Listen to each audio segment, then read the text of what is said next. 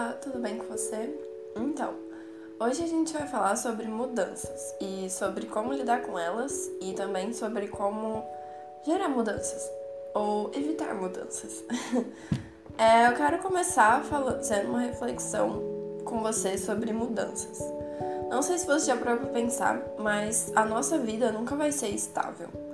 Ela até pode parecer ser em alguns momentos, mas normalmente são logo em seguida desses momentos mais entre aspas, estáveis, que rola uma grande instabilidade, uma mudança grande e repentina. Na minha vida e na vida da maioria das pessoas próximas a mim, rolou uma mudança bem grande recentemente. No meu caso, foi o fim de um relacionamento bem longo. Foi bem do nada esse término e rolou também várias mudanças repentinas e drásticas na vida de pessoas próximas a mim, que eu não vou dar detalhes para não expor essas pessoas, obviamente. Mas enfim, depois disso, eu comecei a pensar mais sobre as mudanças e eu acho que existem dois tipos de mudanças: as mudanças que a gente não controla e as mudanças que a gente controla. Bom, vamos primeiro falar sobre as mudanças que a gente controla. As mudanças que a gente controla envolvem duas palavrinhas: sim e não. O sim é quando você abraça e diz sim para a mudança. E o não é quando você nega a mudança e nega a mudança natural da mudança. Ficou meio confuso isso, mas eu vou explicar melhor. Bom, a nossa vida não vai ser estável para sempre. Isso significa que mudanças são naturais. É comum as coisas mudarem e está tudo bem com isso. Mas quando dizemos não para algo, quando a gente evita fazer algo, a gente está dizendo não para uma possível mudança. Porque dizer sim para algo é dizer sim para mudança. Então, se a gente diz não para uma mudança, isso significa que aquilo não vai mudar e assim não vai haver mudança. A mudança, quando dizemos não, é a mudança no curso natural da mudança, entende? Dizer não está muito associado ao essencialismo. O essencialismo é um estilo de vida em que você tem na sua vida apenas o que é essencial e que você foca apenas nas coisas essenciais. E para isso, você precisa dizer não para tudo que não for essencial para você. E tem uma frase muito marcante no essencialismo, que é a seguinte: um sim sem certeza é um não com certeza. Então, quando a gente hesita na hora de dizer sim para algo, quando a gente não tem certeza se quer ou não aquela mudança, se queremos dizer sim ou não para aquilo, a gente deve, na verdade, dizer não. Devemos dizer sim apenas para as coisas que realmente temos certeza e que sabemos que a gente quer na nossa vida e que vai ser essencial para a gente. Mas sempre que eu penso nessa teoria e nessa filosofia de vida, que eu concordo bastante, eu me choco com outra filosofia de vida que eu concordo bastante também, que é a filosofia do sim. A filosofia do sim abraça a mudança e para você entender ela, você precisa entender a mensagem por trás de dois livros muito bons: O Ano em que Disse Sim e A Coragem para Ser Imperfeito. O Ano em que Disse Sim é um livro escrito pela Shonda Rhimes.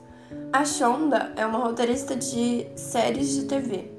Entre as séries que ela já escreveu estão How to Get Away with Murder e Grey's Anatomy. E nesse livro da Shonda, ela conta sobre o ano em que ela decidiu dizer sim para tudo. A Shonda decide fazer isso quando a irmã dela sussurra durante os preparativos de uma ceia de ação de graças que a Shonda nunca disse sim pra nada. E a Shonda, orgulhosa, né, ficou encucada com essa afirmação. Ela começa a pensar sobre a vida dela, sobre essa afirmação de que ela nunca disse sim pra nada e tudo mais.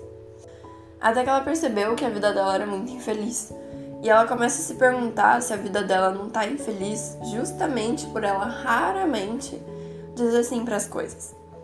Então, ela decide dizer sim para tudo durante um ano. E no livro ela conta sobre os maiores sims que ela disse. Mas a maior parte dos sims que ela disse foram sims para coisas que ela morria de medo, como por exemplo aparecer em eventos, falar em público e coisas assim. A Shonda era extremamente tímida e ela passava literalmente mal quando ela tinha que falar em público. Mas com os sims que ela foi dando para falar em público e aparecer em eventos, ela acabou perdendo esse medo e descobrindo felicidade em dizer sim para essas coisas. O livro é extremamente lindo e ela de fato fica mais feliz conforme vai dizendo cada vez mais sim e sim para as coisas, até mesmo coisas que não são apenas ligadas a falar em público ou ligadas ao trabalho dela.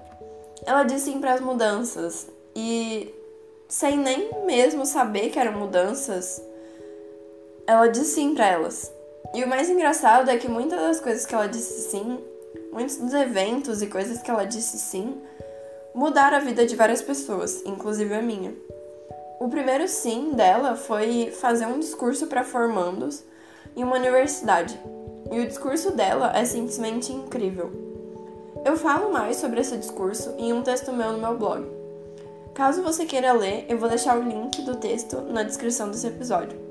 Mas ela fala muito nesse discurso que você não deve ser um sonhador, mas sim um realizador, que você deve realizar coisas e não sonhar com elas, basicamente.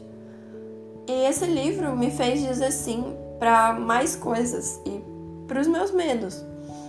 Mas o livro que explica mais a fundo sobre essa filosofia do sim e de abraçar as mudanças e do porquê de você dizer sim para as coisas e para os seus medos vai fazer a sua vida ser mais feliz é o livro da Brené Brown, que se chama A Coragem de Ser Imperfeito.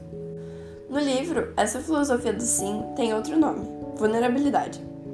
A Brené é uma grande pesquisadora sobre vulnerabilidade, e para ela, ser vulnerável é um ato muito corajoso.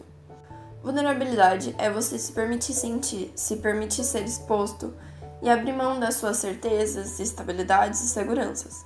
Vulnerabilidade também é dizer sim para aquilo que você tem medo, dizer sim para as coisas e se arriscar.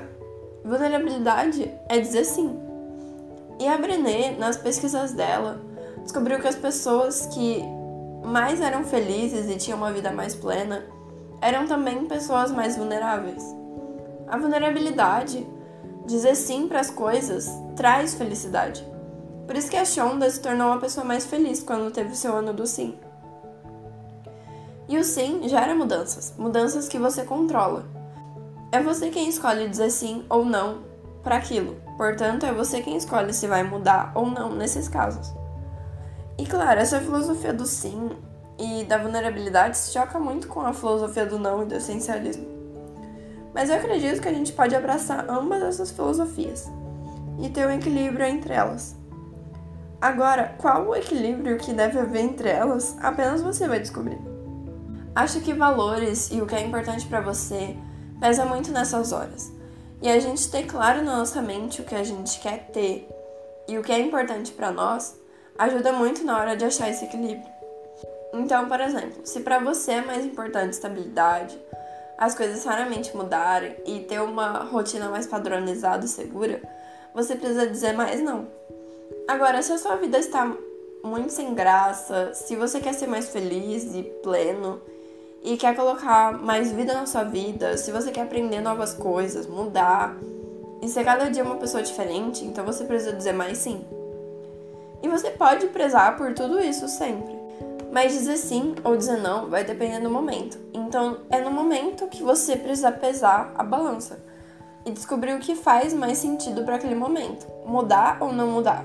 Dizer sim ou dizer não, entende? Mas então, vamos agora falar sobre as mudanças que a gente não controla.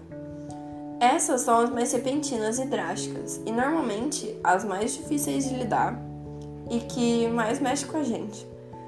Mudanças que a gente não controla são mudanças como, por exemplo, começar ou terminar um namoro ou casamento, perder ou ganhar um novo emprego, se mudar de cidade ou até país, a morte de um ente querido ou o nascimento de um ente querido ou filho. Essas são as mudanças que a gente não controla mais comuns. Só que é claro que tem muitas outras mudanças que a gente não controla além dessas mas mudanças, principalmente essas, mas qualquer outro tipo de mudança mexe com as nossas prioridades. Então, por exemplo, imagine que você começa a namorar. Uma nova coisa entra na sua vida. E por isso você precisa ver onde essa coisa vai entrar nas suas prioridades. Normalmente a gente coloca o namoro como principal prioridade e deixa as outras coisas, inclusive amigos e famílias, de segundo plano. Isso acontece porque as nossas prioridades mudaram. Mas você pode ter mais consciência sobre isso e você mesmo determinar o que vai ser prioridade e o que não vai ser mais prioridade. E também o que vão ser as suas prioridades principais e as suas prioridades secundárias. Então, é interessante pensar em quais eram as suas prioridades antes da mudança e ver quais você ainda quer manter. E depois ver o que a mudança trouxe ou tirou da sua vida e pensar em onde nas suas prioridades essas coisas vão estar ou vão sair delas. Então, por exemplo, se você começou a namorar e sempre viu seus amigos na sexta noite, mas desde que começou a namorar, o seu parceiro ou parceira nova quer sempre te ver e sair com você na sexta. Então, você precisa decidir o que você vai fazer nas sextas de noite. Sair com seus amigos ou ficar com seu namorado ou namorado? Claro, nessas horas, se os seus amigos são mais importantes para você e você pode ver o seu parceiro ou parceira em outro horário, você pode deixar a sexta-noite com os amigos como prioridade. Em outro dia, o seu namoro vai ser a prioridade. Então, mesmo que os seus amigos te chamem para sair no dia que o namoro é prioridade, você vai negar. Ou caso você prefira sair com seus amigos em outro dia e só possa sair com seu namorado ou namorado na sexta, o namorado ou namorada vai ser prioridade na sexta. E os amigos em outro dia, entende? Você precisa ver o que é prioridade e quando cada coisa vai ser prioridade. E para isso, ter uma lista de tarefas é muito importante. Eu falei no episódio 8 sobre o básico para ser organizado. E uma dessas coisas é você ter uma lista de tarefas. Então, antes mesmo de fazer a sua lista de tarefas, reveja quais são as suas prioridades e o que você quer ou não quer abrir mão das suas tarefas e compromissos quando duas ou mais se chocarem. É legal também ver as suas prioridades sempre que possível e repensar elas, porque colocando elas no papel e deixando elas bem claras ali na hora de criar sua lista de tarefas, você não precisa ficar pensando demais no dia a dia. E aí não vai deixar de lado algo que você não gostaria de deixar de lado, entende? Bom, espero que essas dicas e essas reflexões possam te ajudar a lidar melhor com as mudanças, que naturalmente vão acontecer ou com as que não vão acontecer na sua vida. Até o próximo episódio.